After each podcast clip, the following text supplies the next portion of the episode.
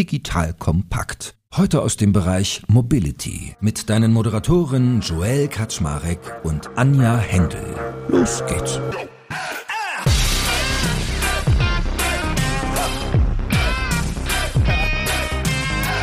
Hallo Leute, mein Name ist Joel Kaczmarek. Ich bin der Geschäftsführer von Digital Compact und heute widmen wir uns der Blockchain-Technologie im Mobilitätsbereich. Und zwar genauer, wie kann denn eigentlich die Blockchain-Technologie das Mobilitätschaos beenden? Das klingt erstmal komplex, ist es vielleicht ein bisschen auch, aber ihr werdet merken, heute reden wir über Probleme, die wir alle ein Stück weit kennen. An meiner Seite ist heute wieder die liebe Anja Händel von Diconium. Das ist ja meine Mobility-Expertin schlechthin. Sie kann auch noch viel, viel mehr E-Commerce, Organisationsdesign und, und, und, aber vor allem halt auch Mobility. So, und Anja hat mir heute eine Gesprächspartnerin mitgebracht, muss man dazu sagen, die aus vielfältigen Ebenen sehr, sehr interessant ist, und zwar die liebe Sophia Rödiger. Sophia ist CEO und Gründerin von Blocksmove. Und jetzt sagt ihr, okay, warte mal, jetzt wird es ja langsam hier richtig hart. Es geht um Mobility, es geht um Blockchain, was kommt denn da eigentlich? Pass auf, stellt euch eine Firma vor, die als erfolgreicher Management-Buyout aus dem Daimler-Konzern hervorgegangen ist und alle Mobilitätsanbieter auf einer Plattform vereinen will, damit es am Ende für uns Anwender einfacher wird. Ihr kennt es bestimmt auch alle, jeder hat so seine unterschiedlichen Apps und die Jungs und Mädels von Blocksmove Move haben sich ganz klar gesagt, hey, unsere Vision der Mobilität ist, sie soll erstens verbunden sein, zweitens autonom, drittens soll gelten, use all, own none und viertens, sie sollte elektrisch sein. Also ihr merkt schon, heute schlummert ganz viel unter der Haube und die liebe Anja hat immer den besten Warm-up für unsere Gäste schlechthin, nämlich ein kurzes Blitzlicht, ein kleiner Fragenhagel. Schieß mal los, Anja. Ja, hallo Sophia, hallo Joel. Freue mich ja sehr, dass ich dich so begeistern konnte heute, Joel. Du bist ja ganz... Ja, ich habe da schon Sprachfindungsstörungen gehabt, hast du gemerkt hier. ganz heiß heute auf unser Gespräch. Ich freue mich auch riesig, heute da zu sein. Liebe Sophia, ich würde ganz gerne mit einem kleinen Fragenhagel starten, um warm zu werden. Und dann gehen wir auch direkt ins Gespräch. Wunderbar. Dann lege ich gleich mal los. In der Stadt wohnen oder auf dem Land? Stadt. Roadtrip oder Flugreise? Roadtrip. Carsharing oder Auto besitzen? Carsharing. Fahren oder gefahren werden? Fahren. Großkonzern oder Startup? Ich muss jetzt Startup sagen. Startup. Ja, das ist eben bei A oder B muss man sich immer entscheiden, gell, für irgendwas, auch wenn beides vielleicht seine Vorzüge hat. Genau. Ich glaube, damit starten wir auch ganz gut rein. Als wir uns kennengelernt haben, warst du ja noch in einem Großkonzern. Und ich erinnere mich noch gut an das Gespräch. Wir kannten uns noch gar nicht so lange und auch noch gar nicht so gut, wo du mich dann irgendwann mal angerufen hast, gesagt, Anja, können wir mal eine Runde spazieren gehen? Ich möchte mit dir über was reden. Und du mir zum ersten Mal über Blocksmove berichtet hast. Du gesagt hast, oh, soll ich das machen oder nicht? Vielleicht willst du einfach mal kurz äh, unsere Hörer abholen, wie du überhaupt mit deinem Lebenslauf in den Automobilbereich kamst und dann beim Startup gelandet bist. Ja, voll gerne. Erstmal auch nochmal von mir. Hallo, also freut mich mega bei euch zu sein. Genau, wo komme ich da her und warum? Also ich glaube, ursprünglich erstmal vielleicht äh, auszuholen, habe ich Psychologie studiert, bin aber dann immer schon entschlossen in die Wirtschaft, weil ich gesagt habe, Mensch, Technologie, Organisationssystem, das ist eigentlich das, was mich interessiert und jetzt weniger an der Persönlichkeit oder der Psyche herumzudoktern. Und mich hat immer schon die Mobilität interessiert. Ich glaube, das große Glück hatte ich, dass meine Eltern viel mit mir gereist sind. Wir hatten eher mal eine kleine Wohnung in Berlin, aber sind einfach drei oder viermal im Jahr rumgereist. Und so war schon Bewegung für mich immer etwas, was einfach da sein musste und hat mich einfach fasziniert. Und so bin ich dann auch schon mit Werkstudententätigkeit in die Automobilbranche. Und dann war klar, da möchte ich was bewegen, da möchte ich weitermachen. Und so bin ich dann in die Richtung Automobilindustrie gekommen, nach Stuttgart gezogen. Das war mein Einstieg damals und richtig seitdem dann viel in unterschiedlichen Innovationsbereichen, immer nah am digitalen Service, also auch das ganze Joint Venture mit BMW da damals mit begleitet. Und so war ich immer am digitalen, eigentlich, ja, an der Brücke, Brückenbildung zwischen Mobilitätsservices und der Digitalisierung damit. Und das hat mich dann auch so weit geführt, dass ich dem Harry Behrens, der jetzt auch der CTO und Mitgründer ist, unser zweiter, und wir haben noch einen dritten Mitgründer, den Bernd Hanisch, dass wir zusammengekommen sind, als es darum ging, diese neue Technologie, ja, inzwischen ist ja nicht mehr so neu, aber damals so vor fünf, sechs Jahren hat sie dann so über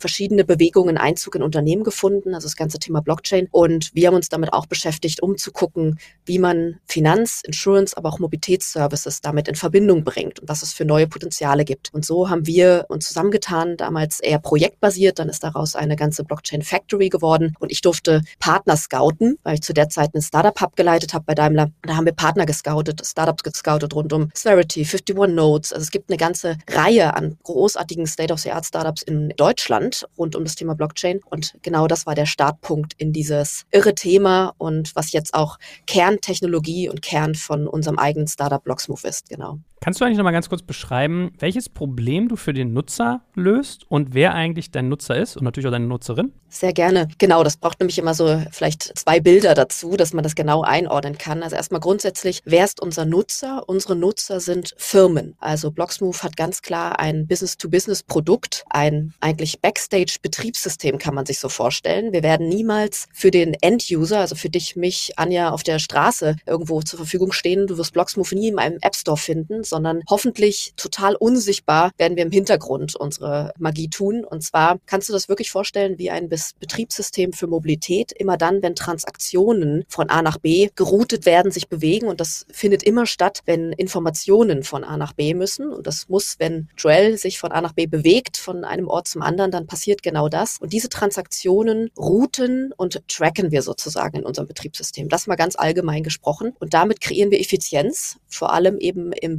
Business-to-Business-Bereich, weil wir sehen, dass wir gerade in einer hochfragmentierten Mobilitätslandschaft unterwegs sind, wie du vorhin schon einleitend auch gesagt hast, wo jeder irgendwo 50 verschiedene Apps auf seinem Smartphone hat. Wenn man kein Auto benutzt oder kein Auto besitzt, dann schaut man eben, was gibt es für Alternativen. Wenn man das große Glück hat, dass man in einer Stadt wohnt, wo man viel Alternative hat, dann entsteht aber genau dieser fast schon Wildwuchs an Apps, Chaos an Apps und ich muss mich überall registrieren, ja, immer wieder irgendwie Kreditkarte hinterlegen. Ich habe am Ende des Monats wenig Übersicht, weil ich nirgends so eine richtige Zusammenfassung von meiner Mobilität und auch von meinem Budget habe, was ich da ausgegeben habe. Und genau das wollen wir lösen. Also einen indirekten Impact haben wir auf den End-User, auf dich und mich auf der Straße, über die Einfachheit, die wir kreieren. Aber unser Hauptprodukt und unsere Ansprache ist im Business-to-Business-Bereich bei den Scooterfirmen, Busfirmen, Bahnfirmen, Städten. All das sind unsere Kunden. Genau mein Anknüpfungspunkt zu Ich hatte schon mal ein, ein Gespräch über so Mobilitätsplattformen, also MaaS, Mobility as a Service Plattform. Und die Hauptherausforderung ist ja wirklich, dass es eigentlich relativ lokal ist, weil was du beschrieben hast, ist ja, also wie du auch gereist bist, so viermal im Jahr oder wie wir jetzt auch reisen, vor Corona zumindest, dass wir viel unterwegs sind, ist ja eher die Ausnahme. Ein Großteil der Bevölkerung ist ja in so einem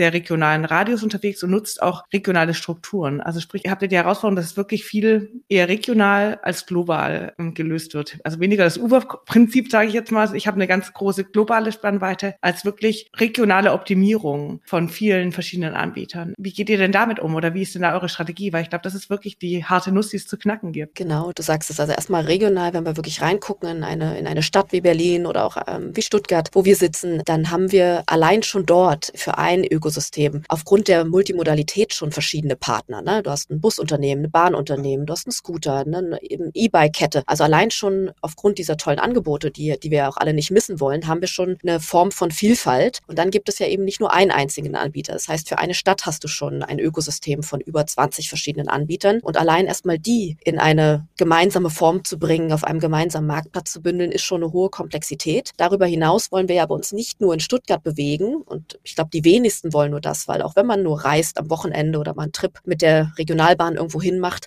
kommt man sofort rein in neue Verbundskreise, Regionkreise und möchte ja eigentlich jetzt nicht jedes Mal gerade nur für meinen Wochenendstrip mir irgendwie wieder ein neues Ökosystem runterladen müssen. Und das ist eigentlich genau die Idee, die große Vision dahinter. Wir können eine Art von Roaming möglich machen, wie wir es schon vom Telekommunikationsfeld her kennen. Ja. Ich reise irgendwo anders hin, nehme mal ein anderes Land und ich kriege vielleicht noch eine SMS auf mein Handy, dass ich jetzt in einem neuen Netz bin. Mehr muss ich aber nicht mehr tun. Und automatisch im Hintergrund erkennen alle, wer bin ich, bei welchem Telekommunikationsunternehmen bin ich. Und dieses gleiche Prinzip des Roamens wollen wir eigentlich groß denken auf Europa, dann irgendwann auf die Welt. Das heißt, du roamst mit deinem bestehenden Ökosystem, ja, mit deiner Lieblings-App zum Beispiel, das ist jetzt irgendwie die Stuttgarter SSB oder äh, eine Scooter-App, mit der roamst du durch das gesamte Mobilitätsnetzwerk und kannst alles eigentlich damit öffnen. Das heißt, der Einstiegspunkt wird nicht mehr der hauptrelevante Punkt für die gesamte Customer Journey sein. Der wird fast so ein bisschen zweitrangig und jeder kann über seinen Wunschpartner einsteigen. Und am Ende kann dieser Wunschpartner dir aber die gesamte Reise anbieten, weil er gemeinsam mit den anderen in einer Art von Allianz zusammenarbeitet und im Hintergrund alle miteinander kommunizieren können und Informationen austauschen und auch Ressourcen gemeinsam nutzen können. Um es praktisch zu machen, ist im Endeffekt, ich habe dann sowas wie ich sage es mal so, meine Volkswagen V-Share-App und über die habe ich aber auch alle anderen Mobilitätsangebote. Oder wenn ich in meiner Scooter-App bin, dann sehe ich dort eben auch alle anderen Mobilitätsangebote. Aber es ist nicht mehr so, dass du, ich, welche App ich habe, ist eigentlich total egal. Sobald die mit Vlogs Move verbunden ist, bin ich nicht über den einen Anbieter drin, sondern sehe auch die anderen Angebote. Exakt. Man ist es am Ende immer eine Business-to-Business-Entscheidung, ob jetzt, ne, wenn, wenn du jetzt die Wish-Thematik nimmst und du sagst, da ist vielleicht noch ein Tier oder noch ein Flixbus mit drin, die entscheiden natürlich auf B2B-Ebene, ob wir miteinander zusammenarbeiten wollen. Also es ist ein bisschen wie ein Cafeteria-Prinzip und über die gemeinsame Entscheidung sieht man dann eben ein gemeinsames Portfolio in der App. Ja, also man, die müssen nicht miteinander zusammenarbeiten. Es ist am Ende natürlich eine B2B-Entscheidung. Aber genau das ist das, was du gerade zeichnest, ist dann möglich, dass wir die anderen Services der anderen auch über diese App, die wir immer nutzen, weil die uns irgendwie die liebste ist, die ist intuitiv, da bin ich vielleicht auch einfach schon immer, dann kann ich die nutzen und da auch, genau wie du gerade beschrieben hast, weitere andere Service öffnen, schließen, buchen und im Hintergrund lösen wir die Kommunikation und dann auch die Transaktionsabwicklung und vor allem das Besondere wird auch das B2B Settlement, weil das ist ja gerade das, was viele so ein bisschen in dem Administrativen einfach killt, weil es sehr, sehr aufwendig ist, wenn du kleine Micropayments hast, ja, so eine Scooterfahrt kostet ja nicht viel. Das heißt, das Administrative zwischen Firmen ist oft höher und aufwendiger als dann die 1,29 Euro von der Fahrt. Und wenn du das aber über eine dezentrale Technologie löst, sprich in Echtzeit die unterschiedlichen Buchungs, ja, eigentlich ausgleichst, dann hast du gar nicht mehr diesen administrativen Aufwand, der gerade entsteht. Somit kannst du viel schlanker und kostenniedriger dieses äh, B2B-Settlement, also die Abrechnung lösen. Und das sind eigentlich so die Kernpunkte, die die Technologie, die dezentrale Technologie Neues bringt. Also gerade Abrechnungsthemen, Tracking-Themen, also dass man unfälschbar einen Record-Tracking eigentlich hat von dem, was dort passiert, ja, wer sich von A nach B bewegt. Und was noch ganz spannend ist, das vielleicht noch die dritte Komponente, die wirklich eine Besonderheit ergibt. Ich denke, damit werdet ihr euch auch schon beschäftigt haben, ist die ganze Diskussion rund um die Dezentralität in Identitäten. Aktuell meldet sich ein Kunde an, ja, ich gebe mein Profil, meine Profildaten an und die liegen zentral bei einem WeShare, bei einem Tier auf dem Server. Und jetzt durch die ganzen Diskussionen rund um Bundesregierung, ID Union, wie es alles heißt, wird ja immer mehr diskutiert, wie geben wir eigentlich diese Datenhoheit wieder dem Bürger, der Bürgerin zurück. Ja, und dieses Thema wird kommen, davon bin ich überzeugt. Also es nennt sich ja oft dezentrale Identity, DID oder auch Self-Sovereign Identity, selbstbestimmte Identität. Das werden Technologiekomponenten oder Konzepte sein, die werden kommen, um uns alle wieder ein bisschen mehr in die Datenhoheit und Ownership zu bringen. Und dann müssen Unternehmen fit sein mit ihrer IT-Struktur, mit dieser dezentralen Identität, die wir dann auf unserem Smartphone haben, in einer Art Wallet, mit kommunizieren zu können. Und das ist ein Riesending, gerade was alle Firmen eigentlich beschäftigt. Da müssen wir noch gar nicht groß um über Blockchain-Technologie reden, aber da müssen wir uns fit machen und aufstellen. Und das ist zum Beispiel eine Komponente, die unsere schon mitdenkt und mitentwickelt hat. Und somit glauben wir, dass wir nicht nur jetzt in Summe diese Vernetzung über Blockchain mitbringen, sondern auch einzelne Komponenten, die wirklich das ganze Feld der B2B-Kommunikation nochmal verändern werden. Also auch wenn wir jetzt schon fast eine Viertelstunde reden, ich bin heute noch ein bisschen langsam im Kopf. Ich gebe es einmal wieder damit, ob ich es richtig verstanden habe. Deine Kunden sind die Flixbusse und Tiers dieser Welt. Denen ermöglichst du im Prinzip so ein Handover, wenn jemand in deren App ist, dass man auch auf andere Mobilitätslösungen zugreifen kann. Ich frage mich gerade noch so, was haben denn die Tiers und Flixbusse und Ubers dieser Welt davon, dass sie das tun? Weil am Ende des Tages, sie wollen ja eigentlich den Nutzer nicht aus ihrem Ökosystem verlieren und irgendwie die Euros, die sie vielleicht als Kickback kriegen von einem anderen Mobilitätsanbieter, sind jetzt auch nicht so das Zünglein an der Waage. Genau, also genau die Frage und das ist aber echt eines der Riesenprobleme gerade in dieser Fragmentierung.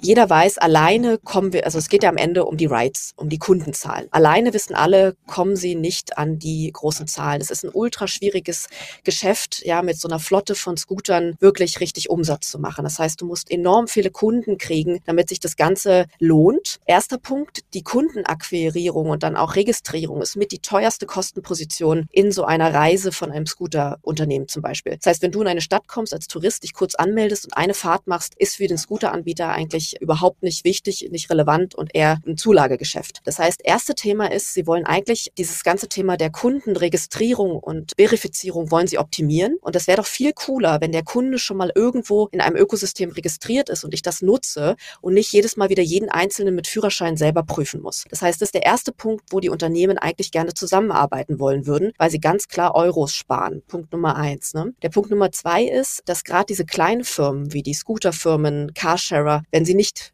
der große Player im Markt sind, das große Problem haben, dass sie sich irgendwo mit, ja, in andere Channels mit reinbegeben müssen. Meist sind das Aggregations-Apps, ne? Ein Uber, ein FreeNow. Das sind alles so Apps, die gute Marktplätze bieten, auch mit Marketingkampagnen und eben dir versprechen, neue Kunden zu bringen. Das Problem der Aggregation ist aber immer, du verlierst den Kunden-Touchpoint. Und das ist gerade die Riesenangst all dieser Anbieter, dass irgendwann ein großer davor steht, ja, wie in Google, und mir sagt, was habe ich hier zu tun, ja, mit der Stadt zusammen. Wo habe ich zu fahren? Was habe ich vielleicht an Revenue abzudrücken? Und das ist die große, große Angst, die entsteht, wenn einer so mächtig da drin steht. Und durch unsere Technologie im Hintergrund könnten alle theoretisch zu so einer, einer Plattform, zu einem Marktplatzanbieter werden, weil sie eben ihre Kundenschnittstelle behalten. Denn wenn sie jetzt von einem Flixbus geroutet werden, behält ja Flixbus trotzdem seinen Kunden. Ja? Und sie arbeiten zusammen, sind aber nicht von so einem starken Frontend integriert, was dann Schnittstellen klaut, dadurch auch Datenströme klaut, was ja doch alle interessiert, also die Bewegungsdaten. Und das ist das, was dadurch zurückgewonnen werden kann. Ja? Also einmal das Thema Kostensparen in einzelnen Positionen, die sonst jeder alleine machen muss. Die könnten sie gemeinsam machen. Ne? Wenn du schon mal verifiziert bist bei einem Tier und ich arbeite mit Tier zusammen, dann brauche ich dich nicht wieder verifizieren und irgendwo Führerschein und alles Mögliche zu checken. Also das sind so die Hauptpunkte, die wir da wirklich beschleunigen können und am Ende kriegen alle ein bisschen mehr vom Kuchen, weil das schöne Beispiel ist immer, du hast dein Ökosystem in Stuttgart aufgebaut. Du nutzt zum Beispiel, ich nehme da mal ganz gerne das Beispiel meiner Schwiegermutter, sie liebt den Bahnnavigator, sie nutzt das ganze Thema und fährt damit gerne irgendwo durch Deutschland. Sie würde sich aber never ever für eine Tier-App registrieren. Das heißt, Tier kriegt sie gar nicht als Kunden, weil sie das, da würde sie sich nie anmelden. Sie würde aber, wenn jetzt der Tierroller an der Bahn steht und sie ist eh mit ihrem Rucksack unterwegs, natürlich würde sie draufspringen und die letzten drei Kilometer zu uns mit dem Tierroller nehmen. Und das ist genau der Punkt. Über dieses Durchrouten könnte jetzt der Bahnnavigator einfach eins zu eins den Kunden weiterrouten. Tier hätte eine Fahrt mehr bekommen und die Bahn kriegt noch eine kleine Commission, weil sie hat ja einen Kunden weitergeroutet und eine neue Mehrfahrt gebracht sozusagen. Und so kann man sich das Ganze vorstellen, dass am Ende durch diese Gemeinsamkeit über das Netzwerk eigentlich alle ein Stückchen mehr davon haben. Und das ist auch das, was gerade die Anbieter so spannend finden, warum wir doch so viele positive Rückmeldungen und erste Kunden auch haben, weil wir äh, merken, dass diese zwei Ängste und auch diese Effizienzen, die ich gerade beschrieben habe, einfach gut ankommen und sie sagen, das wollen wir mit ausprobieren. Da glauben wir dran. Okay, verstanden. Und jetzt mal nochmal weiter naiv gefragt, warum genau brauche ich hier so einen krassen Blockchain-Shit, irgendwie Token und diesen ganzen dezentralisierten Kram dafür? Hätte man das auch anders oder einfacher bauen können oder gibt es da gute Gründe für? Genau, da gibt es gute Gründe für. Also wir sagen auf jeden Fall, da gibt es gute Gründe für. Erstmal grundsätzlich gesprochen hat ja Blockchain immer dann eine große Relevanz oder zumindest macht es extrem Sinn, sich diese Technologie anzugucken, wenn du eine hohe Fragmentierung an Partnern, an Mitspielern hast, sagen wir es mal so, und Mitspielerinnen.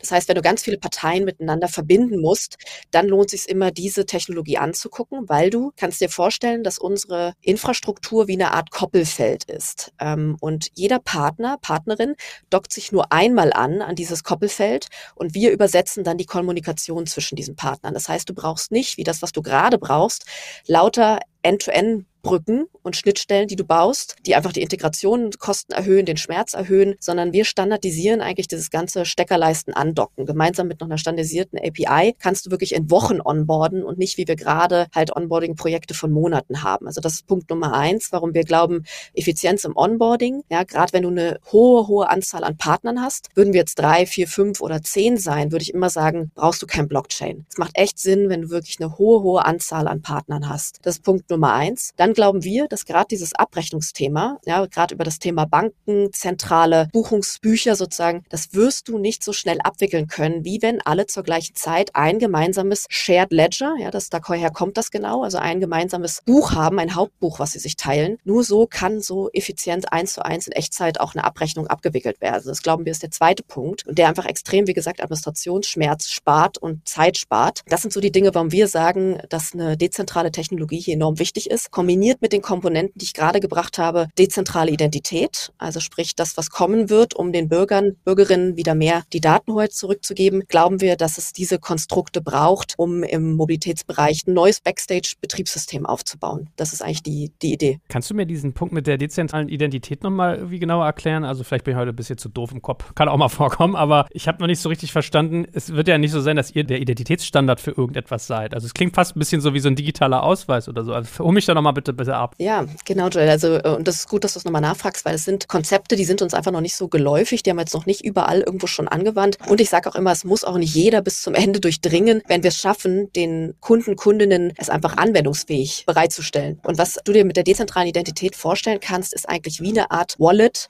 auf deinem Handy, wie eine Art Wallet sozusagen, also wie du es von deinem Online-Banking kennst, eine Art sozusagen Banking-Account. So hast du sozusagen auch einen Account für deine Identität. Und die Identitäten sind in einzelne sozusagen Layer Credentials geteilt. Also ein Credential ist zum Beispiel dein Führerschein, dass du einen Führerschein hast, wie alt du bist, wo du wohnst. All das sind unterschiedliche Dinge, ob du eine Bahncard hast. Ne? Das sind unterschiedliche Bedingungen, Credentials. Und die liegen dezentral bei dir auf deinem Smartphone, ja, in einer Wallet. Und jetzt muss die Firma anfragen, die bestimmte Informationen von dir braucht. Die muss bei dir anfragen, kann ich diese Information haben? Und dann ist es am Ende irgendwo ein Touch oder ein, eine Face-ID oder was auch immer in Zukunft. Und du gibst frei, ja, du darfst von mir dies, dies und das Credential nutzen. Weil das brauchst du, damit ich den Service bei dir kaufen kann. So kannst du dir das vorstellen. Und wir sind natürlich nicht der eine irgendwo Verifizierer oder die, der Trust-Partner, um das Ganze sicherzustellen, dass die richtige Information einmal reingeschleust worden ist. Das werden weiter bestimmte Einheiten sein, wie ein Veremi, wie auch eine Bundesdruckerei, ein Bundesanzeiger. Ne? Das sind alles die Einheiten, die einmal verifizieren, es ist korrekt, aber dann muss es nie wieder passieren. Und du brauchst auch nicht deinen ID, deinen Ausweis, den du irgendwo mitschleppst, sondern dann hast du eigentlich alles dezentral auf deinem Smartphone. Irgendwann haben wir vielleicht nicht mal mehr Smartphones. Ähm, mal gucken, wo es dann drauf ist. Aber das ist die Idee. Wir sind aber nicht der Trust Provider. Wir arbeiten da mit anderen zusammen, die das tun. Deine Bank kann das zum Beispiel sein. Oder wie schon gesagt, eine Bundesdruckerei. Alle die, die Einheiten, die einmal verifiziert haben. Genau. Letzte Frage dazu. Können dann eigentlich die anderen Unternehmen auch die jeweiligen Daten sehen? Also wenn mich jetzt Tier zu Flixbus weiter routet, sieht dann Tier quasi das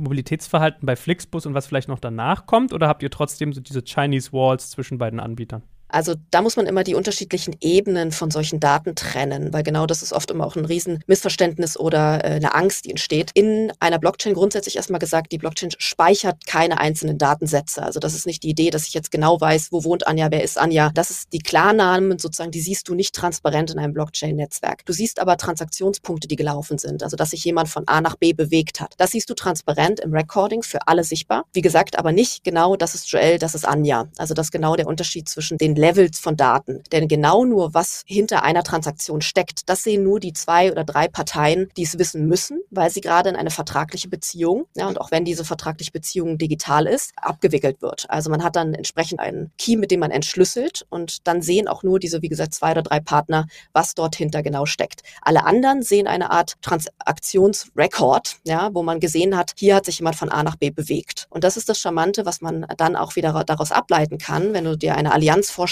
wo jetzt all diese Parteien im Hintergrund verknüpft sind, dann hast du ja ganz andere Bewegungsdaten oder Bewegungskurven, also dynamische Kurven von Daten, von denen du Ableitung machen kannst. Ja, gerade wieder Städte, die dann Städtebau darauf aufsetzen kann, Ressourcenplanung, aber auch die Flotten selber, sie bauen sozusagen auf ganz, ganz anderen großen Datenmustern auf. Aggregiert, wie gesagt, nicht eins zu eins, das ist Sophia Rödiger, die da, da hingefahren ist, sondern immer aggregiert, aber auf einer ganz anderen Ebene, als eben eine Flotte alleine jetzt vielleicht durch einen Zusammenschluss mit zwei anderen jemals abbilden könnte. Das ist eigentlich das Spannende darin, weil du aber gerade gesagt hast, natürlich steht da nicht eins zu eins Klarname und genau der Fakt und auch noch die Adresse und noch die Telefonnummer drin. Das nicht. Ich überlege ja noch, ob es trotzdem irgendwie tricky ist, wenn man dann halt auch Muster in sozusagen Ströme nachvollziehen kann. Aber wir wollen ja nicht zu nerdig werden, sondern ich möchte lieber mal von Anja hören, bei eurem Spaziergang. Also Stichwort Spin-off, soll ich das machen? Was hast du denn eigentlich damals Sophia geraten und warum? Ich habe dir natürlich geraten, es unbedingt zu machen, weil ich, weil es natürlich viel zu wenig Frauen und im Startup-Umfeld gibt und auch viel zu wenige technologienahe Bereiche, also sprich Blockchain. Und deswegen finde ich es total toll, dass Sophia das gemacht hat, weil ich glaube, dass, dass sie da einen tollen Blick reinbringt, auch mit ihrer, mit ihrer Historie und auch vor allem auch mit ihrem Konzernwissen, was sie hat. Also ich finde, ähm, für die Diversität in der Startup-Szene ist Sophia einfach ein Riesengewinn. Deswegen finde ich das super, dass sie das gemacht hat.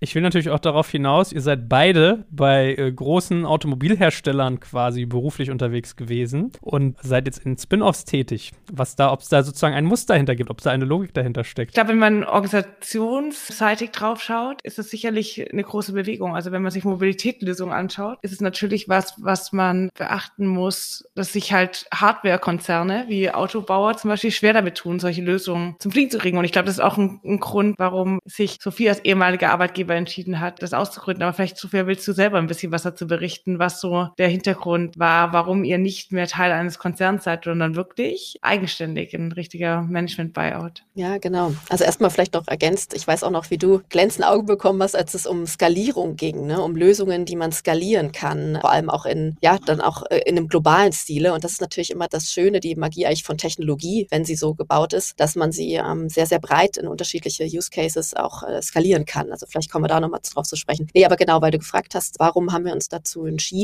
Es kam viel zusammen. Jetzt, heute sage ich viel Gutes. In den Punkten, wo man dann immer ist, denkt man sich, okay, warum jetzt? Warum muss das passieren? Weil wir natürlich schon auch so ein bisschen heraus aus einfach strategischen Veränderungen überhaupt in die Brisanz kamen. Wie macht man mit solchen Themen weiter? Ne? Wir waren in einer Phase vorher, es wurde viel exploriert, neue Technologie getestet, Innovation war das Thema. Es sind viele Innovationshubs entstanden. Auf einmal haben wir genau einen rückläufigen Trend erlebt. Vieles ist auch gescheitert. Äh, jetzt so mit eigener Retrospektive denkt man auch, ja, es war auch nicht alles, wie wir es richtig angegangen sind. Aber es wurde immer mehr eingedämpft, Abteilungen abgebaut und somit ist natürlich auch so ein Handlungsdruck entstanden. Was machen wir jetzt? Was gucken wir uns für andere Wege an? Und dann eigentlich ist gemeinsam mit dem Management entstanden, dass wir geschaut haben, glauben wir an diese Technologie? Sagen wir, damit wollen wir weitermachen? Oder war das jetzt einfach mal nice to have und wir haben es ausprobiert? Und wir sagen, haben alle gesagt, uns angeschaut, nein, wir müssen unbedingt was damit weitermachen. Aber allein, wenn man sich die, das Naturell von Blockchain anguckt, offen, geteilt, dezentrales Netzwerk, dann macht das keinen Sinn, dass ein OEM da irgendwo seinen großen Stempel drauf hat.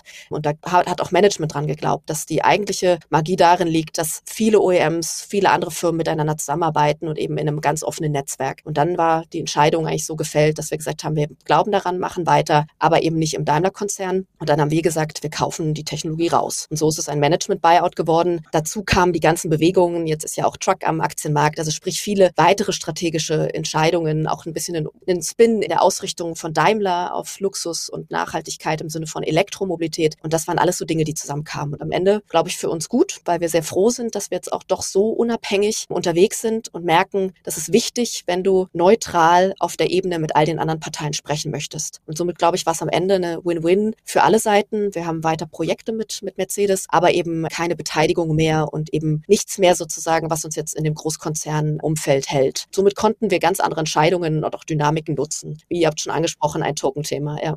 Darauf wollte ich auch gerade nochmal hinaus, weil glaubst du, ihr könntet so schnell sein, wie ihr es jetzt seid, wenn ihr noch im Konzern wärt? Also jenseits von der Unabhängigkeit, das was sicherlich ein valider Punkt ist. Aber ich glaube, die Geschwindigkeit, die man benötigt und die ihr auch an den Tag legt, wäre in einem Konzern auch nicht möglich. Du sagst, das, das wäre aus unterschiedlichsten Gründen, die wir ja zutiefst kennen und auch verstehen, nicht möglich. Also auch das Thema Risikobereitschaft oder auch bestimmte äh, rechtliche Themen, ja, wie wir jetzt mit unserem Token-Thema entschieden haben, mit einer Stiftung in Singapur zu arbeiten, ähm, die sozusagen im Hauptlied für dieses ganze ganze Token-Thema ist, das kannst du so einfach gar nicht aus einer Corporate-Struktur heraus. Ähm, was, das das wäre ein Riesenprojekt für über zwei Jahre geworden und dann ist es einfach schon zu spät, muss man so sagen.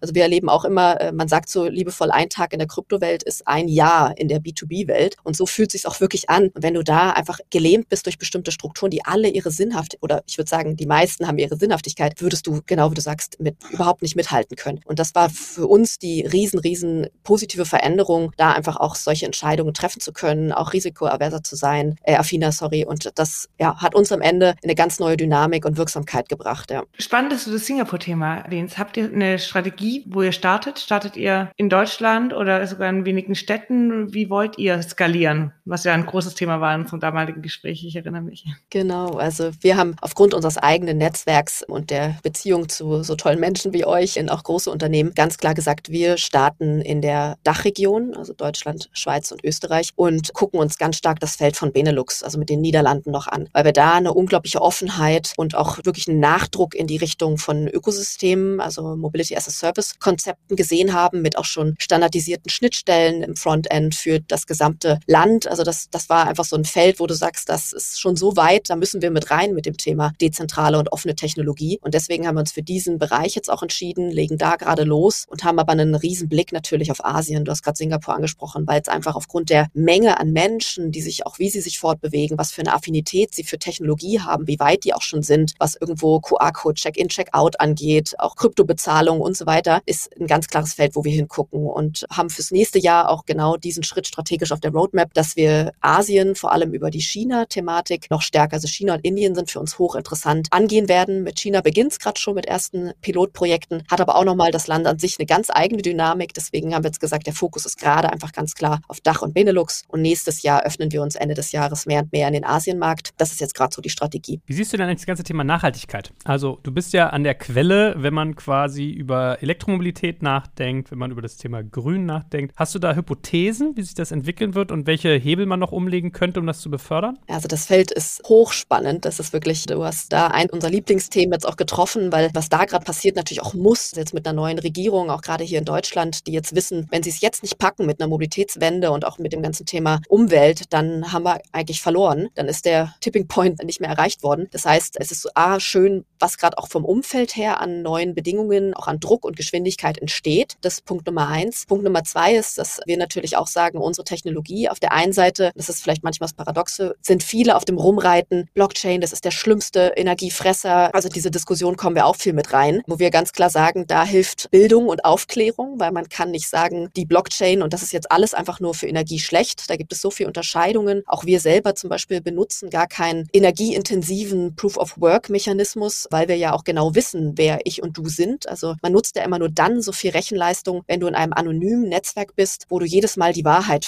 verproben musst, sozusagen über viel, viel, viel Rechnerleistung. Das hast du nicht mehr, wenn du, was wir vorhin gesagt haben, mit dezentralen Identitäten ja auch genau weißt, welche Beziehungen zwischen Kunden sind gerade am, am Laufen und in Transaktionen abgebildet. Das heißt, wir brauchen gar nicht mehr diese Mechanismen, nutzen die gar nicht und haben eine ganz andere Energiebalance. Glauben eher, wir helfen ja den Unternehmen oder vor allem auch den Kunden, dass alternative Mobilität einfacher zugänglich wird, ja, weil eben die Hürde gesenkt ist. Ich brauche nicht 80.000 Apps, muss mich überall anmelden. Das ist Punkt Nummer eins. Und Punkt Nummer zwei ist, du hast gerade Elektromobilität mit angesprochen, ist, dass wir an weiteren Use Cases mitarbeiten mit unserer Technologie, um auch hier wieder ganz neue Parteien miteinander zu verknüpfen. Und gerade das ganze Thema Sektorenkopplung ist ein Riesenschlagwort, wo wir Autohersteller oder Flotten mit Energieprovidern zusammenbringen, weil nämlich am Ende dieses ganze Thema Elektromobilität, Batterien, die nicht nur Strom ziehen, sondern auch Strom wieder ins Energienetzwerk geben können, die werden zu unglaublich wichtigen Energiespeichern in einem Netzwerk von grünen Energien, weil wir da ja immer das, die Herausforderung haben und das Problem haben, dass wir grüne Energie nicht an- und ausdrücken können. Ja, wenn die Sonne scheint, scheint die Sonne, wenn nicht, dann nicht. Und hier arbeiten ganz, ganz, ganz viele kluge Köpfe dran, eine Balancierung, einen, ja eigentlich Ausbalancieren von dem Energienetzwerk hinzukriegen über solche intelligenten Konzepte wie wir nutzen die Autos oder auch Häuser in Zukunft als Speicherkapazität, aber eben auch wieder, um zurückzuspeisen in ein Netzwerk. Also das wird ultra spannend und auch hier seht ihr aber wieder, da werden auf einmal Privathaushalte zu Prosumern, also die auch produzieren und konsumieren und das erhöht wieder die Parteien, die alle mitspielen. Und so glauben wir, dass da wieder unsere Technologie einen Mehrwert bieten kann. Also Sophia, das ist ja heute richtig cooler Deep Shit mit dir. Ich merke schon.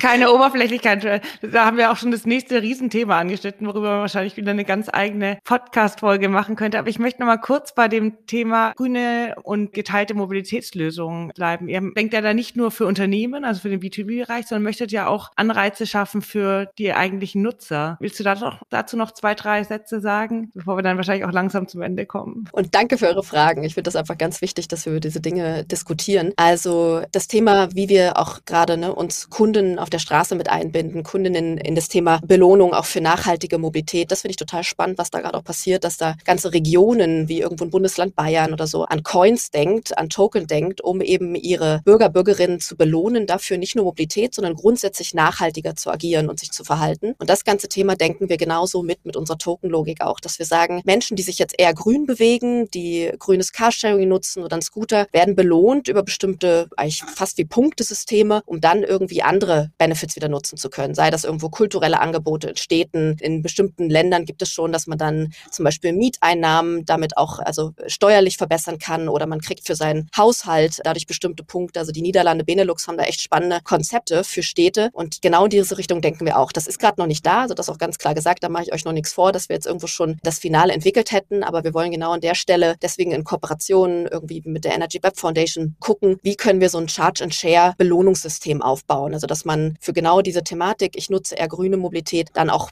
Pluspunkte kriegt, um was anderes wieder zu tun, um wieder einen anderen Benefit im Alltag zu haben. Und genau das ist die Idee, so über solche Rewarding-Systeme nachzudenken. Das würde jetzt noch viel weiterführen, wenn wir noch in eine andere Logik mit reingehen, in Zertifizierungen sozusagen. Und da kennt ihr viel gerade rund um Carbon Credits, vielleicht, wenn man das mal gehört hat als Schlagwort. Das sind gerade Riesenkonzepte, die neu entstehen, die aufgrund von den Bewegungen rund um Elektromobilität entstehen können. Und ich glaube, das ist, wir sind so nah am Anfang noch in den ersten, allerersten kleinen Schritten. Das wird die nächsten Jahre explodieren. Zum Glück, weil wir da, wie gesagt, Da haben wir uns ja schon darauf geeinigt, unbedingt etwas tun müssen. Ja. Hast du mal rückblickend, du hast ja jetzt schon einige Erfahrungen gemacht in beiden Welten, so eine Art Checkliste oder was waren so deine Einsichten, was du gelernt hast, worauf es ankommt, wenn man A aus dem Corporate-Umfeld sozusagen kommt oder was ausgründet und wenn man B ein Thema durchdringen will, was wie du es gerade angehst, sehr technisch ist, sehr vielschichtig ist, mit vielen Stakeholdern zu tun hat. Also was waren so deine Top-Learnings, wo du gesagt hast, das hätte ich gerne mal an Tag 1 gewusst, da hätte ich mir viel Zeit und Geld gespart? Ja, an Tag 1 gewusst. Also ich glaube, wir haben vorhin im Vorgespräch kurz darüber geredet, an Tag 1 gewusst hätte ich doch an vielen Stellen, wie wichtig es ist, bei der Radikalität und Geschwindigkeit in einem Startup doch bestimmte Grundstrukturen, ja, gerade auch eben steuerlich irgendwo mit vielen, vielen guten Experten abzusichern. Und das Gute ist, wir haben uns da sehr früh einfach dann sehr gute Beratung mit reingeholt, die braucht man. Und das würde ich wirklich jedem raten, der gründet,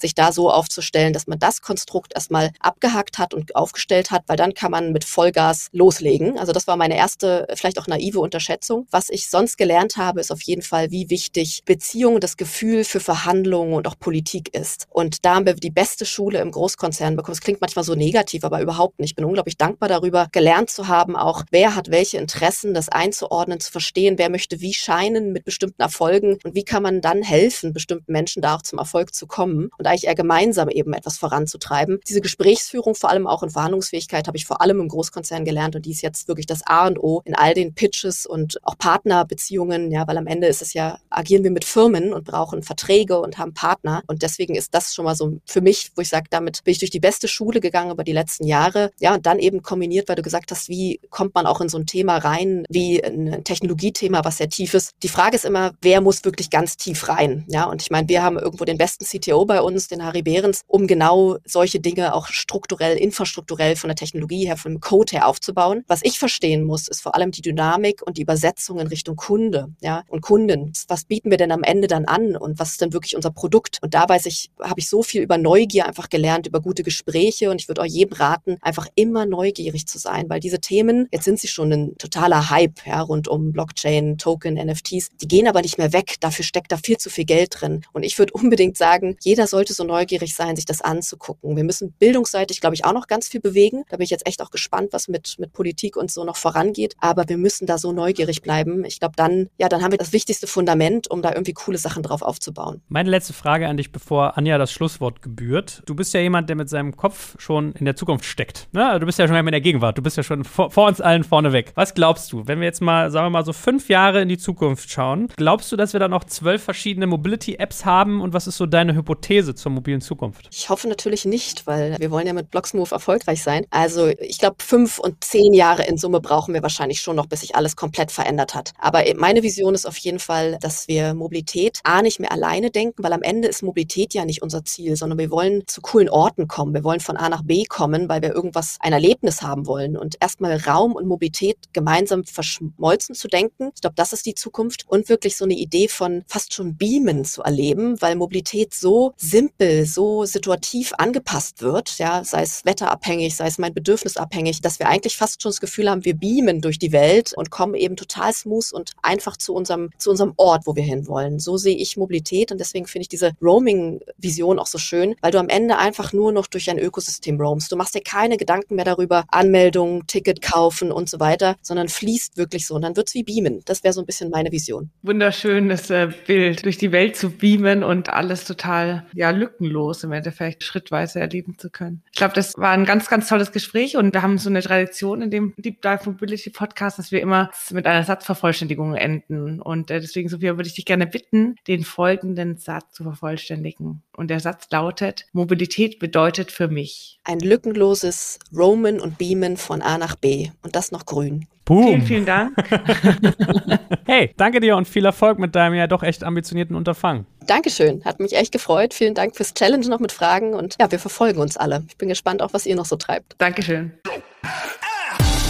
Danke fürs Zuhören beim Digital Kompakt Podcast. Du merkst, hier ziehst du massig Wissen für dich und dein Unternehmen heraus. Wenn du mit uns noch erfolgreicher werden möchtest, abonniere uns auf den gängigen Podcast-Plattformen. Und hey, je größer wir werden, desto mehr Menschen können wir helfen. Also erzähl doch auch deinen Kolleginnen und Kollegen von uns. Bis zum nächsten Mal.